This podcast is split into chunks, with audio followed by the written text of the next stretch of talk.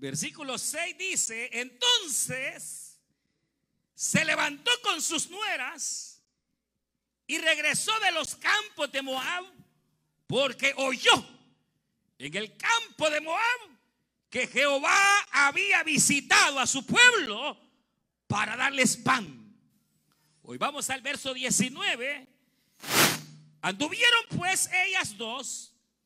Acuérdense que ya Orfa se regresó y solo quedó Noemí y Ruth. Y Ruth sigue el camino con Noemí hacia Belén. Ruth y Noemí están volviendo a Belén, de donde nunca hubieron tenido que haber salido. Y anduvieron pues ellas dos hasta que llegaron a Belén. Y aconteció que habiendo entrado en Belén, todas las viejas chambrosas Y no falta uno que otro hombre, igual pura mujer.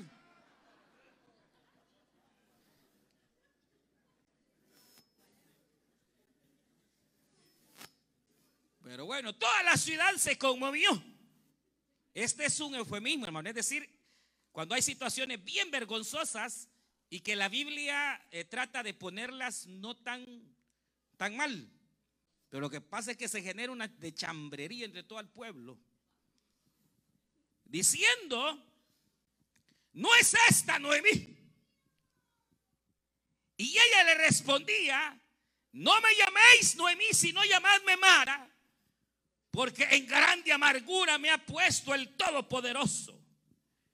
Yo me fui llena, pero Jehová me ha vuelto con las manos vacías. ¿Por qué me llamaréis Noemí?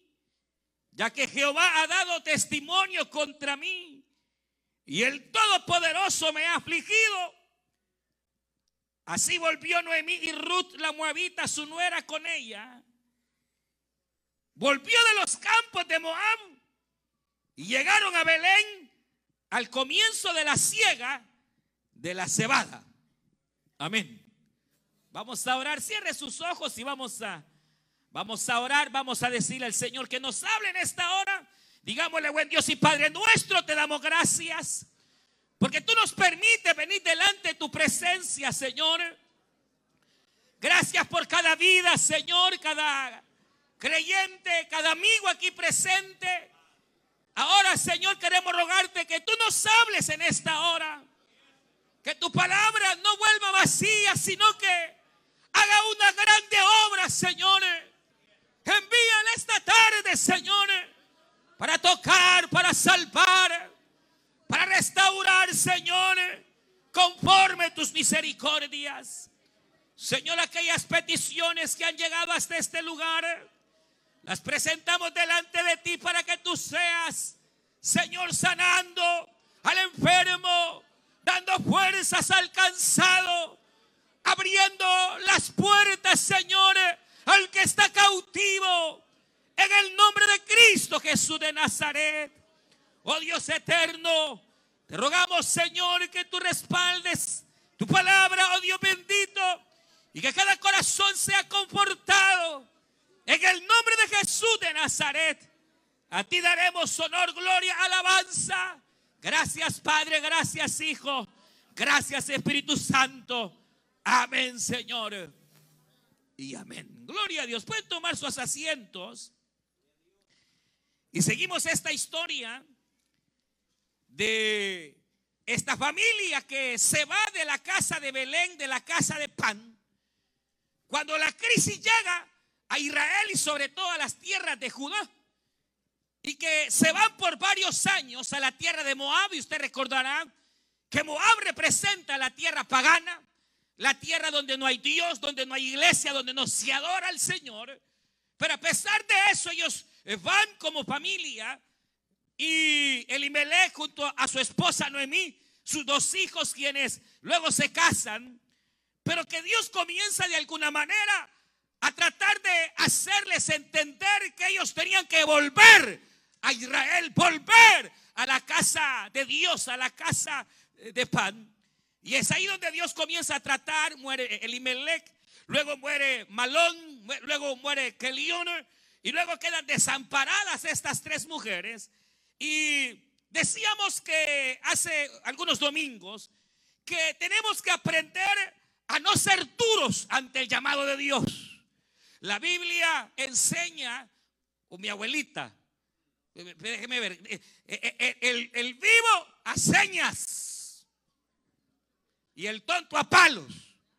No sé si era mi abuelito o la Biblia, pero hay un proverbio muy parecido, pero era mi abuelita.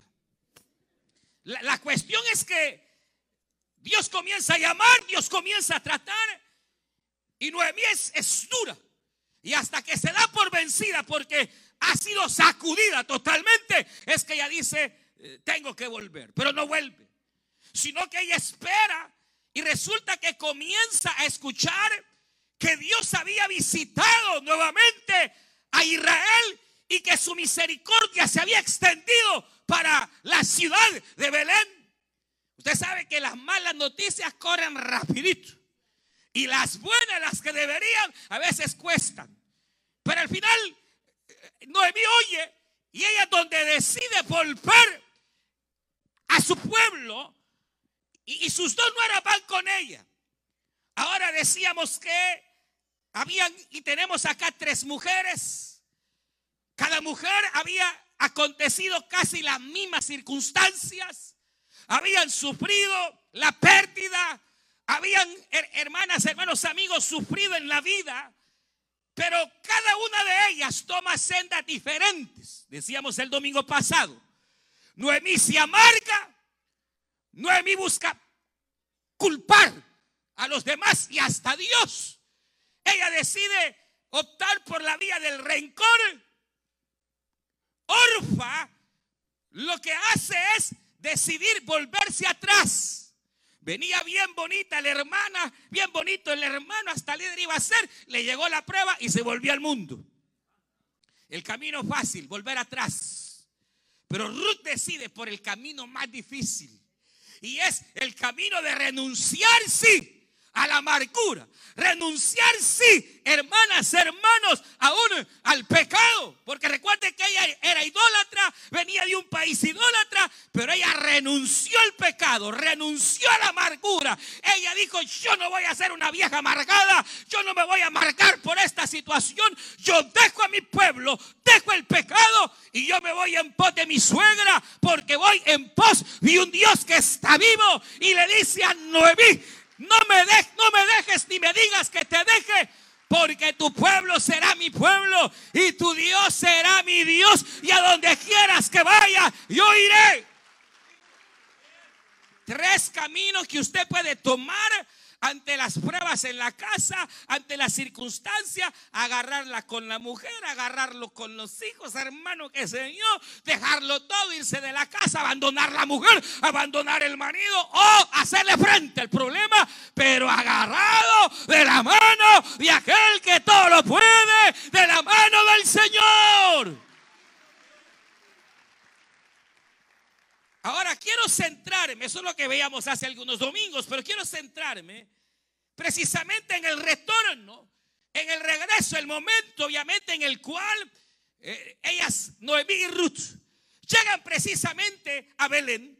Pero antes de esto quiero solamente eh, centrarme quizás más en esto que en lo último, en el hecho de que dice la Biblia que Noemí escuchó que Dios había visitado a su pueblo. Y entonces realmente esto es muy interesante porque en la Biblia uno va encontrando esos momentos en los cuales Dios decide visitar. ¿Sabe usted que Dios visita de vez en cuando? Es decir, esto no tiene que ver con su omnipresencia, el hecho de que Dios está en todas partes, porque Él es omnipresente. Y usted sabe, Dios es omnipresente y está en todas partes, pero no en todas partes. Él decide intervenir, extender su mano y comenzar a favorecer a aquellos hermanos que Él ha decidido favorecer. Eh, a esto se le llama la visita de Dios. A esto se le conoce como el, el acordarse de Dios. Como que si de pronto Dios se olvida de un pueblo o se olvida de una familia o se olvida de una hija o de un hijo suyo, parecería que Dios se ha olvidado. Y vienen las pruebas y las tribulaciones y Dios parece no intervenir. Y uno está en aquella angustia, Señor, ¿hasta cuándo? Señor, mira que ya no aguanto esto y otro y parece que las tempestades se hacen más terribles y los problemas más grandes o la sequedad o el hambre todavía un peor hasta que llegue el día en que el Señor entre comillas, se acuerda. Y no es que Él se haya olvidado, porque Él es Dios eterno y no cambia. El término visitar, el término acordarse, lo que significa es el tiempo, el día y la hora en que Dios ha determinado extender su brazo, extender su mano para poder tocar, para poder bendecir, para poder levantar al ser humano. Usted recuerda cuando dice la Biblia que el pueblo de Israel gemía y allá en, allá en Egipto ellos, hermanos, eran atormentados, golpeados, eran esclavos y ellos gemían, ellos oraban y parecía que Dios no escuchaba, parecía que Dios no atendía, pero no, la Biblia dice y escuchó el Señor el llanto de sus hijos y se acordó de ellos, aleluya. ¿Sabe algo? Ya Dios hacía más de 40 años había comenzado un plan y había comenzado a levantar un Moisés. Israel no sabía de Moisés, Israel ignoraba. Y es que a veces uno ignora, pero el hecho de que uno no vea o que uno ignore el, el mover de Dios no implica que Dios está dormido o no implica de que Dios no se ha acordado. No, Dios tiene su hora y tiene su tiempo en el cual Él decide intervenir como lo hizo con Israel. Y dice que acordándose el Señor de Israel, levantó a Moisés con brazo poderoso para extenderlo y darles grande liberación. Ah, pero pasaron muchos años. Es cierto, años de dolor, años de sequía, años de hambre, pero el Señor en su misericordia viene y levanta a libertadores. Lo mismo fue con Abraham. Abraham no era un cristiano, usted lo sabe. Eh, eh, él no era creyente, él era eh, un inconverso. Él adoraba a otros dioses allá en la tierra de Ur. Pero vino Jehová y se acordó de Abraham y lo visita. Y le cambia la vida porque cuando Dios visita a un hombre, la vida le cambia. Cuando Dios visita una familia, la familia cambia. Cuando Dios decide visitar una iglesia, la iglesia cambia, aleluya, porque Dios ha decidido en misericordia desatar su bendición sobre la vida. Es que mire, uno puede venir a estos lugares o puede decidir eh, buscar al Señor, pero la cuestión aquí es que Dios quiera. Porque si Dios no quiere y está con los brazos cruzados, y usted puede saltar, brincar, hacer todo lo que quiera, pero si Él no quiere, pero Él quiere. Al que a mí viene, dijo el Señor, yo no le echo fuera. Y lo que pasa es que a veces en el proceso de la vida, Dios comienza a tratar para que como creyentes, si algo por ahí, quizás Dios necesita formar carácter o necesita aumentar tu fe. Entonces Dios va tratando. Y a veces Dios parece como esconderse, pero es solo para ver eh, que tú y yo reconozcamos tal vez cómo está nuestra vida de fe o nuestro nivel de madurez. O, o, ver tal vez que nosotros sepamos cuál es nuestra condición. Es ahí donde Dios a veces se esconde, pero nunca olvida. Puede olvidarse la madre, sí. Y puede darse el caso que un padre se olvide. Pero Jehová no se olvida de lo suyo, dice esta palabra, sino que siempre sabrá tener memoria de aquellos que son suyos. Y, si no ve, ahí está Israel. Y ahí está Israel. Y aunque Israel ha atravesado etapas duras y difíciles, pero ahí está Israel. ¿Sabe por qué? No porque Israel sea fiel o porque no, no, no, están ahí porque Dios es fiel, porque Dios es misericordioso y el que los ha tomado por pueblo es el hacedor. Y resulta que es cierto, habrá de esas etapas. Parece que Dios se olvida, parece, pero no llega el momento en que Dios visita. Y así como en Belén que hubieron años de sequedad y Belén sufrió escasez, su economía se quiebra. Eh, hubo muchas familias como esta que salieron huyendo a causa de la desesperación y el hambre y tanta cosa vino sobre la tierra de Belén. Llegó el día en que Dios miró a Belén y Dios miró a su pueblo y de su corazón que es bueno, porque Jehová es bueno y para siempre su misericordia. El Señor viene y se acuerda, se acuerda, se acuerda de Belén y comienza a extender su mano. Bendito sea el Señor. Así Dios se acordó de Moisés, se acordó de un David que era hasta olvidado de su padre, olvidado de sus hermanos. David el menospreciado, pero Dios se acordó de David y lo llama y lo unge por rey sobre toda la nación de Israel. Así amó a cada uno, así fue acordándose de su pueblo. Y es tremendo porque cuando la Biblia dice que Dios visita, en este caso a Belén, o el momento en el cual Dios decide visitar, ¿sabe? Hay varias cosas que realmente siempre Dios hará. Y una de ellas es hermanos y hermanas, que cuando Dios visita, cuando Dios ha decidido acercarse a tu vida, acercarse a tu hogar, acercarse a la nación, ¿sabe qué es lo que pasa? Lo primero que pasa es que Dios comienza a restaurar.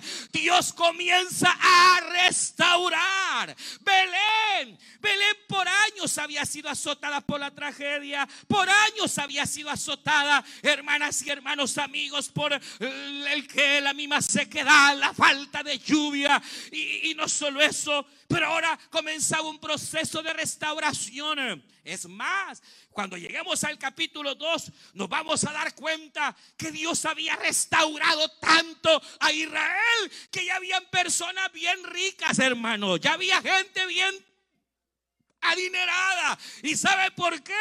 Porque Dios estaba bendiciendo a la tierra de Belén.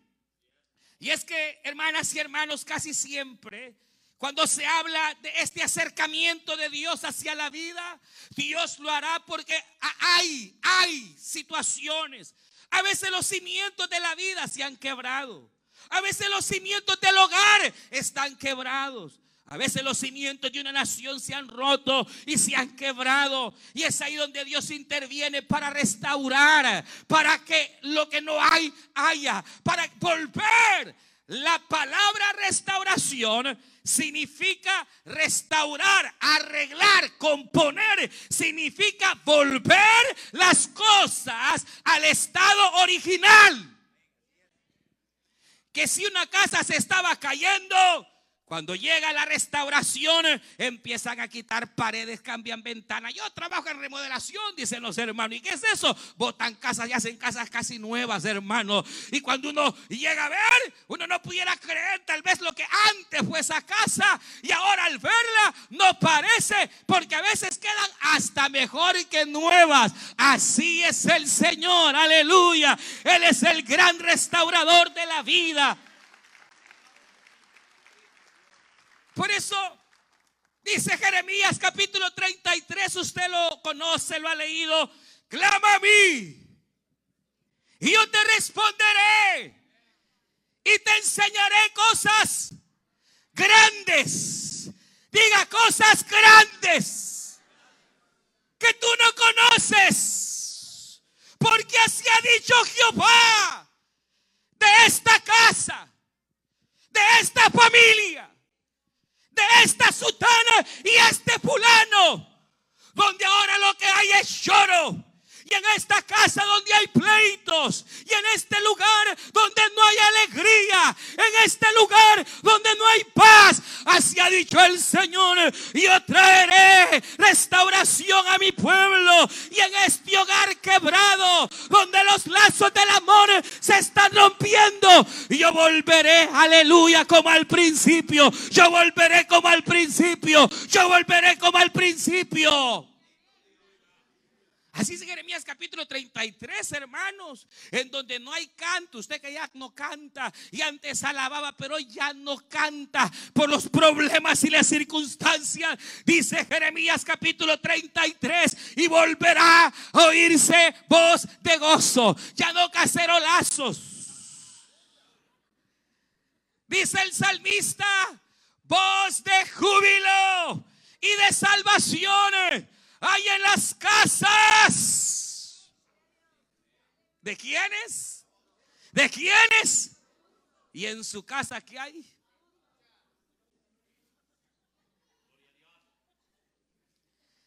Voz de júbilo y salvación.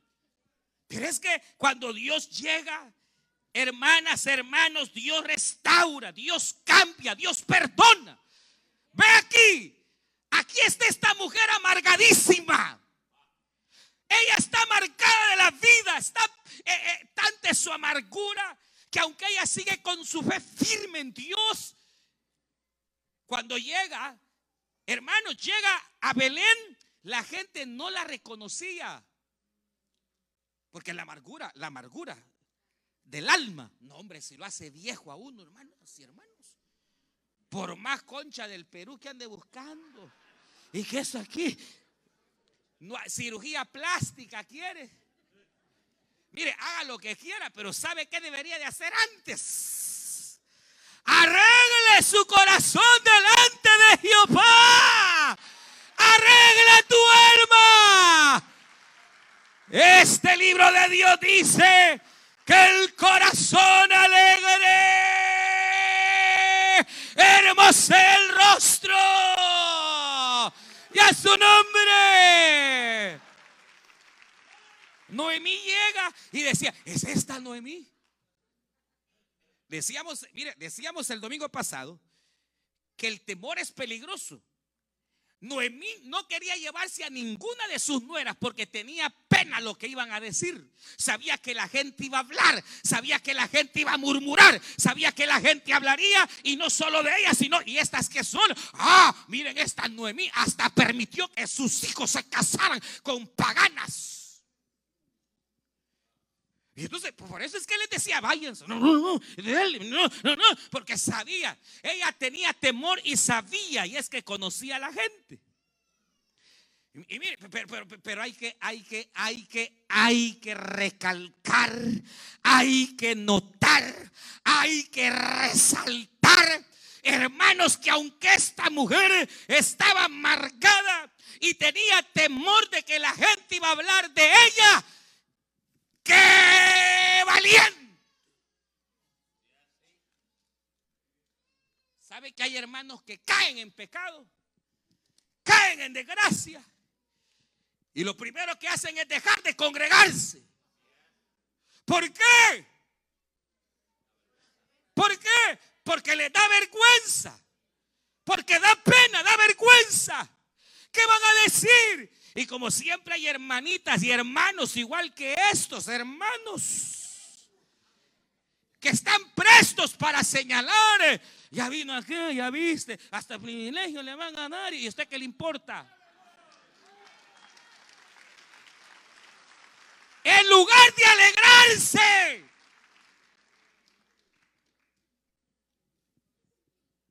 Es cierto, es cierto, fallaste. Ah, y aténgase. Van a hablar de usted, por supuesto. Como dice el proverbio, que el que comete adulterio, dice el proverbio, queda con una ofrenda que jamás es olvidada. Cuando uno, o ya sea eso, o porque a eso, eso le da uno, o porque o robó, a saber qué hizo, a saber porque tanto pecado que hay, y, fue quizás pecado escandaloso, tan escandaloso que hasta, hasta se tuvo que cambiar de iglesia. Pero mire, mire, mire, mire, mire, mire, mire. Mire, se tuvo que cambiar de iglesia. Apareció aquí en la palabra viva. Aleluya. Vino a la casa de misericordia.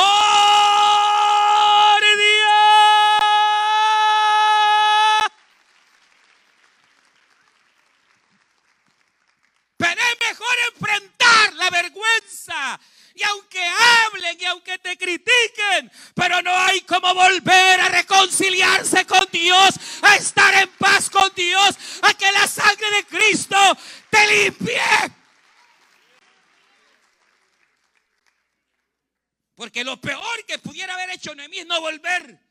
Por eso a pesar que iba amargada, a pesar de que la critican, a pesar de que dicen, miren esta, ¿quién es? No parece, será o no. Ella dice, soy yo. Oh, mire qué tremendo. Esa sí no se andaba reconciliando así. Sí, a mí me ha pasado al final del culto. Hermano, yo me quería reconciliar, pero me da pena pasar. No, esa no, hermano. A pesar de todo, hablan de ella, la van a criticar. Pero ella dice, sí soy yo. Pero ¿saben qué? No me llamen Noemí, porque ese nombre es placentera, gozosa, y ya no soy así. Hoy soy la amargada. Así que llámenme Mara, porque en amargura me ha puesto el Señor. Eh, eh, eh, claro, Dios es soberano y Dios había permitido toditito, ya lo sabía, pero también ella estaba reconociendo que las circunstancias por las cuales Dios lo había, la había puesto, hermanos, en aprieto, era por sus malas decisiones. Ella estaba reconociendo su pecado. Ella estaba reconociendo que si Dios ahora estaba en contra de ella, era por sus malas decisiones. Lo que ella no sabía es que estaba llegando a Belén amargada, peleada, destruida. Hermanos, ella misma dijo, yo me fui llena, es decir, eh, tenía plata, había sido rica, pero dice, me fui llena y he vuelto sin nada. He vuelto sin nada. Imagínense qué tan mal estaba, y eso nos pasa, que cuando uno está, pero bien mal, bien mal, pero bien mal, mal, mal, mal, así como alguno, no le saca ni una virtud a la mujer. No le saca ni una virtud al marido. No le saca, pero ni una virtud a la iglesia. Lo que pasa es que el tipo está mal. Y cuando uno está mal, dice Noemí, aquí vengo vacía, porque el Señor me ha puesto en aprieto y he vuelto vacía. Mentira, no estaba vacía.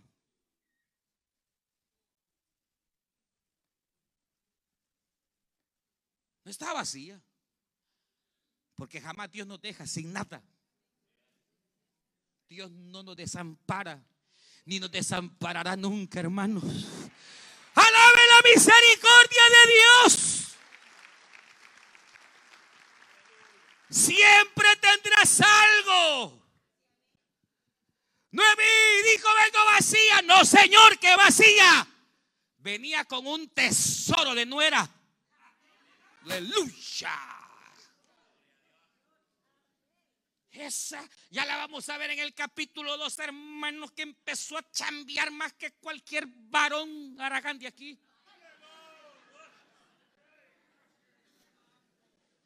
Dios jamás nos dejará vacíos. Siempre dejará misericordia. Siempre habrá misericordia. Y aunque la planta sea arrancada, dice la palabra, quedará la raíz, quedará la raíz. Y aunque venga la sequedad, de esa raíz levantará.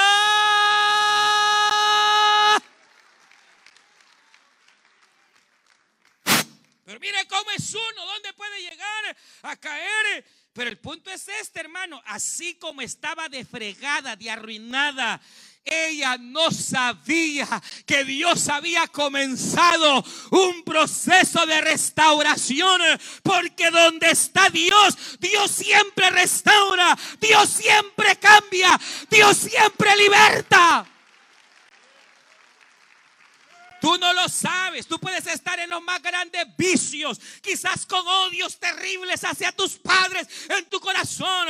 Podrás tener ataduras tan ruines que te da vergüenza, pero ha venido al mejor lugar, ha venido a la casa de misericordia, a la casa de pan. Y cuando vienes a la casa de pan, Dios siempre tiene algo para ti, aleluya. Dios tiene algo para ti. Esta amargada esta arruinada que ni con concha de Perú se le arreglaría la cara, no va a terminar así. Cuando lleguemos al final de este libro, Noemí ya no es amargada, Noemí es gozosa, ella es placentera, ella no está abandonada, ella no está con las manos vacías. Ella se convertirá en la tatarabuela del más grande rey de Israel, el rey David, para la gloria de su nombre. Su memoria no será jamás olvidada. Aún hoy esto fue hace miles y miles de años, pero hoy predicamos de una mujer que si bien es cierto tomó malas decisiones y se amargó y escogió el camino erróneo, reaccionó y cuando oyó que Jehová visitó a su pueblo,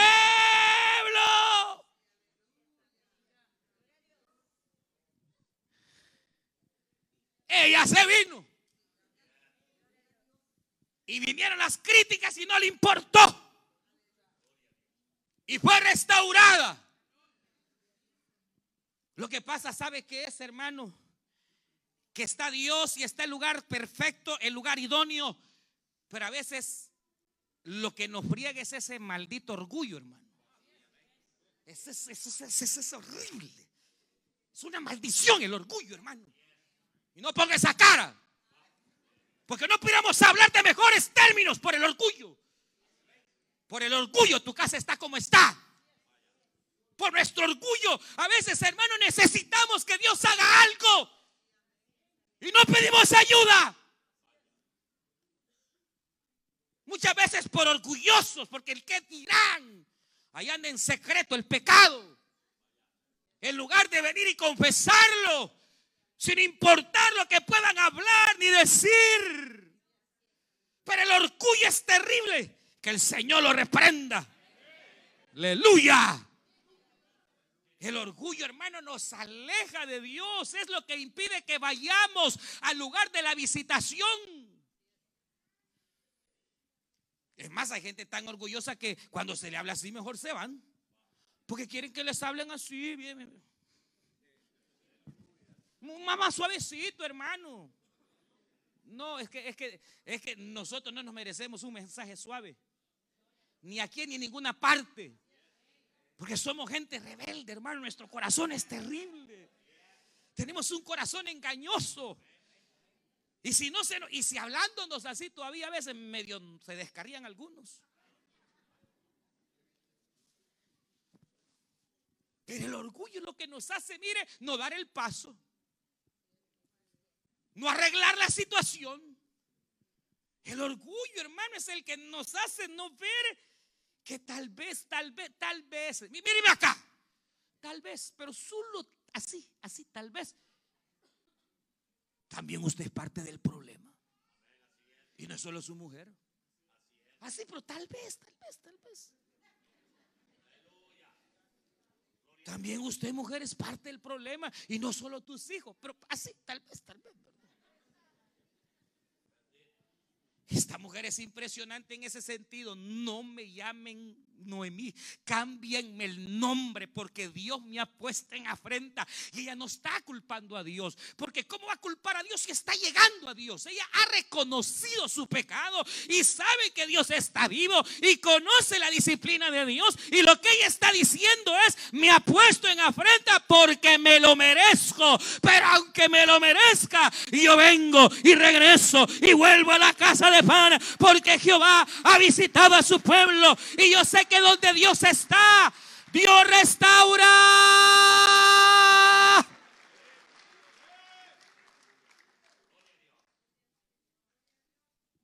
Algo va a hacer el Señor. Las vidas están cambiando. Dios hace algo en la vida. Siempre que Dios está y tú te dejas tocar por Dios y tú abres el corazón a Dios y quitas todo orgullo o incredulidad, Dios puede hacer grandes cosas con tu vida. Y si no hay felicidad, te puede dar felicidad. Y sabe que ahora el Señor te dará una mujer nueva, un hombre nuevo, el mismo, pero nuevo. Nuevo de corazón. Hacia aquel hermano le abrieron los ojos. No, no, no, no.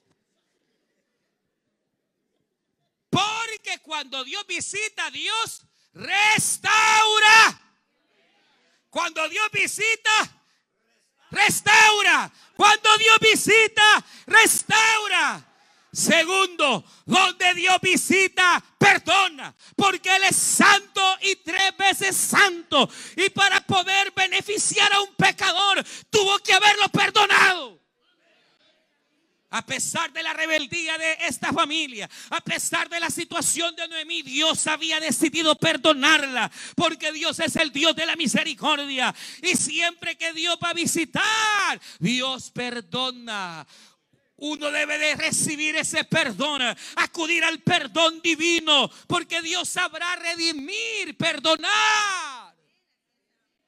Siempre que Dios visita, Dios comienza a perdonar. Abraham cometió faltas, pero Dios lo perdonó y lo restablece hasta que lo hace el hombre de la fe. Moisés se equivocó, se equivocó Pedro, todos nos equivocamos, pero cuando Dios decide visitar y restaurar y cambiar, Él también decide perdonar. Bienaventurado el hombre y la mujer, dice el Salmo, que el Señor no inculpa de pecado. Oh, bendita sea la misericordia de Dios. ¿Cuántos han sido perdonados? De verdad, de verdad. O usted es creyente y aún no se siente perdonado. Usted es creyente y aún no se siente perdonado como debería de sentirse. Porque hay personas que siendo perdonados todavía parece que ahí están y ahí están y ahí están. Pero la Biblia dice que hay perdón en la sangre de Cristo cuando confesamos y nos apartamos. ¿Sabe qué más? Siempre que Dios visita, siempre que Dios llega y va a visitar, Él va a bendecir. Y va a bendecir con todo. Siempre donde Dios llega hay abundancia. Como la ve desde ahí. Y visitó Jehová a Belén. Y se acordó de Belén. ¿Y sabe qué pasó?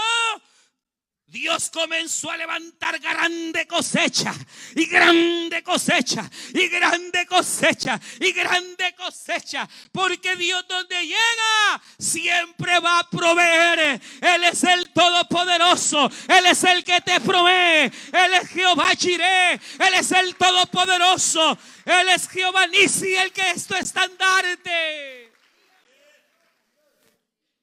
Siempre que Dios decide, Abraham Abraham Dios lo visitó, Dios lo perdonó, lo restauró y lo bendijo con tanta bendición que no hallaba ni qué hacer aquel con tanta vaca y tanto chunche que tenía por ahí. Y es interesante porque cuando la Biblia dice, mira esto es interesante, que dice que Dios había bendecido a Belén y lo que ahora pasaba es que la cosecha estaba. Y era la cosecha de la cebada.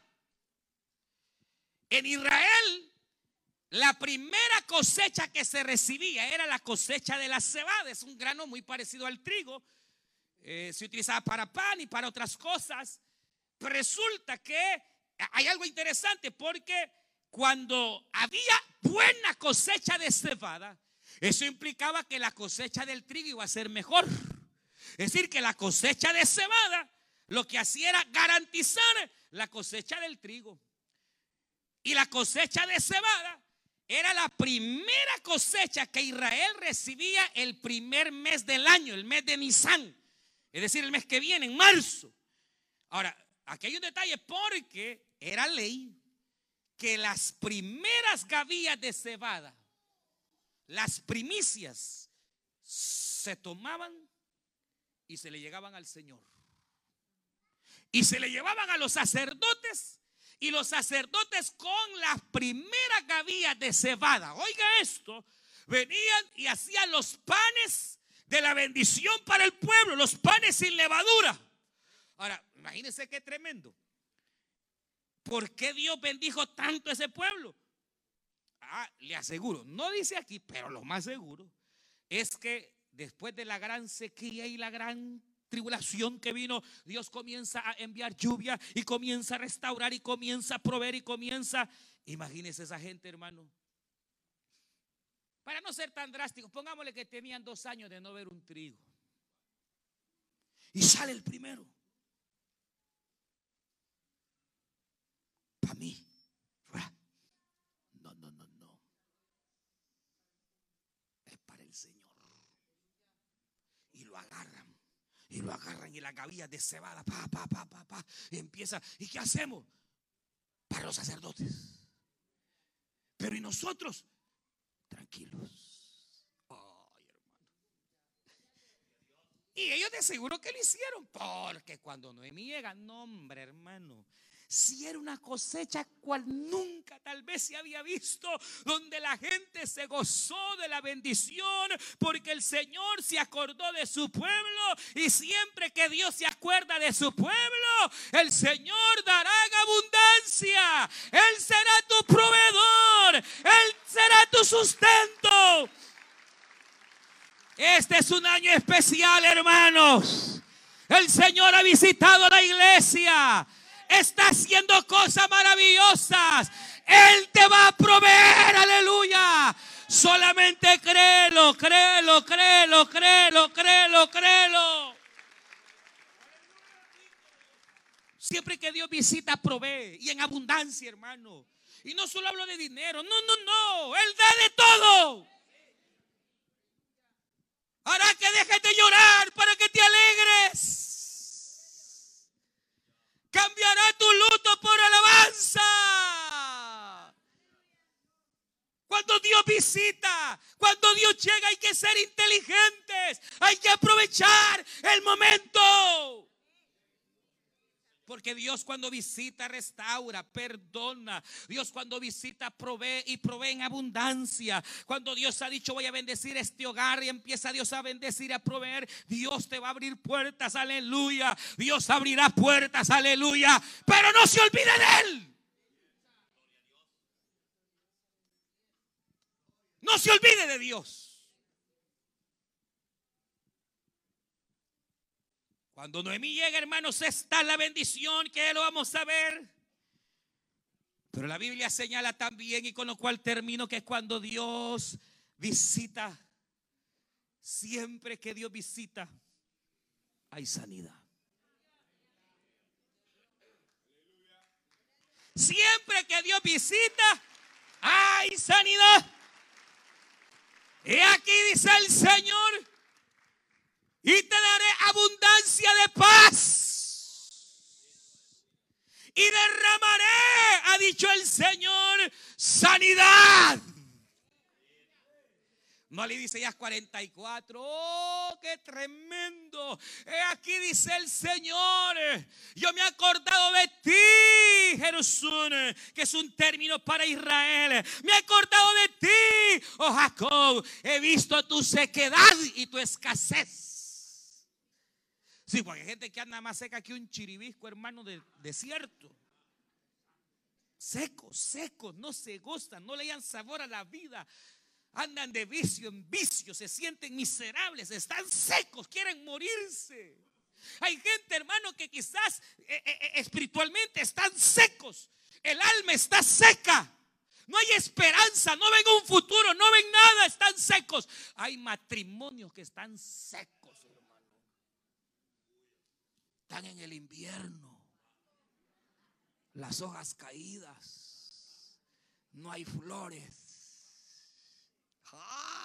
pero si usted vivo y usted viva, aleluya, y entiende el tiempo de la visitación y le crees a la palabra del Señor, entonces tú vendrás. Y como dice Isaías 44, y he aquí, si tú vienes y crees a la visitación, entonces yo derramaré aguas en la sequedad. Y haré brotar tus renuevos. Mire, mujer, así cuando le agarra fe a su marido, que mira que lo que pasa es que ya no te quiero, que no sé qué, solo ministro y dígale, Señor, hazle botar tu renuevo. Mire, cuando así se le ponga así mero frío, el líder que anda que, que, que tira la toalla, que no sé qué. Mire, supervisor, agárrelo. Primero que se reconcilie con Dios, vea.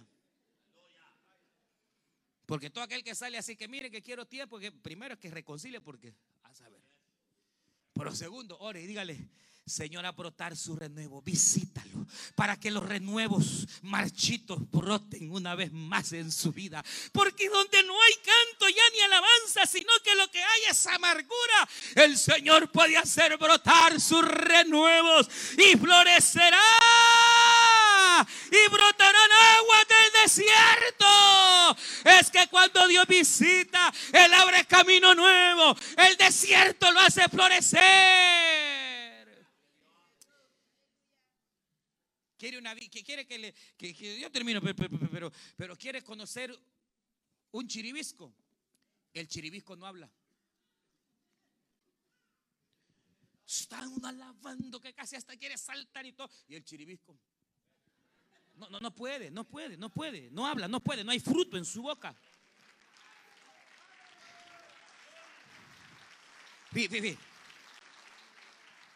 Así se siente el chiribisco, mire.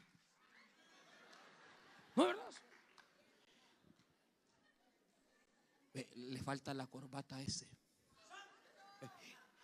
Trae las uñas pintadas. No, porque es un chiribisco, hermano. Es un chiribisco seco.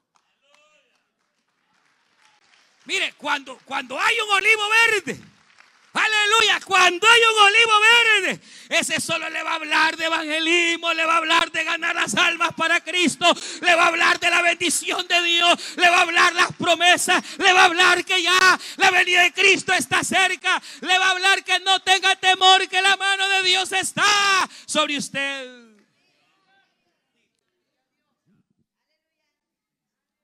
Así llegó Noemí una chiribisca. Pero se quitó el orgullo. Y dijo, aquí voy. Se vistió de humildad. Se humilló delante de Dios. Y su final fue un final de bendición. Vamos a orar.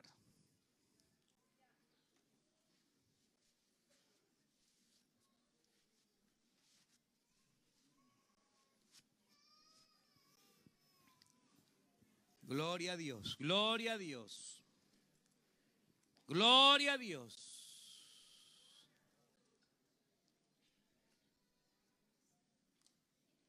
Vamos a orar esta tarde. La Biblia dice que donde dos o tres están congregados en el nombre de Jesucristo, su Espíritu está en medio de ellos. Hoy el Señor está en medio nuestro. Hoy es el día de tu visitación. Dos caminos tú tienes. Ignorar e irte igual o peor como viniste. O entregarte a Cristo. Reconciliarte con Dios Yo no sé cómo está tu vida, tu matrimonio, cuán perdido quizás tú estás, desubicado en la vida, sin rumbo y sin esperanza.